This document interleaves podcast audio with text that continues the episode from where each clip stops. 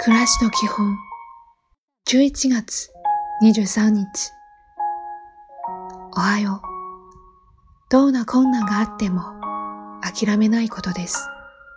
解決できないのは諦めてしまうからです。急がなくてもいいのです。解決したいことは諦めません。今日も丁寧に。こんにちは。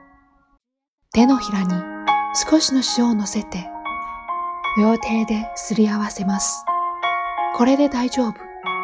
こうして手を清めると、ざわざわしていた気持ちが収まります。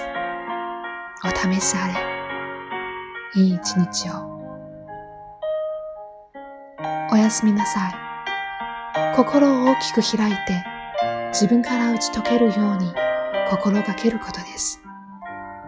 いつも自分が先に心を働かせることです。そうすれば相手も心を働かせてくれるでしょう。おやすみなさい。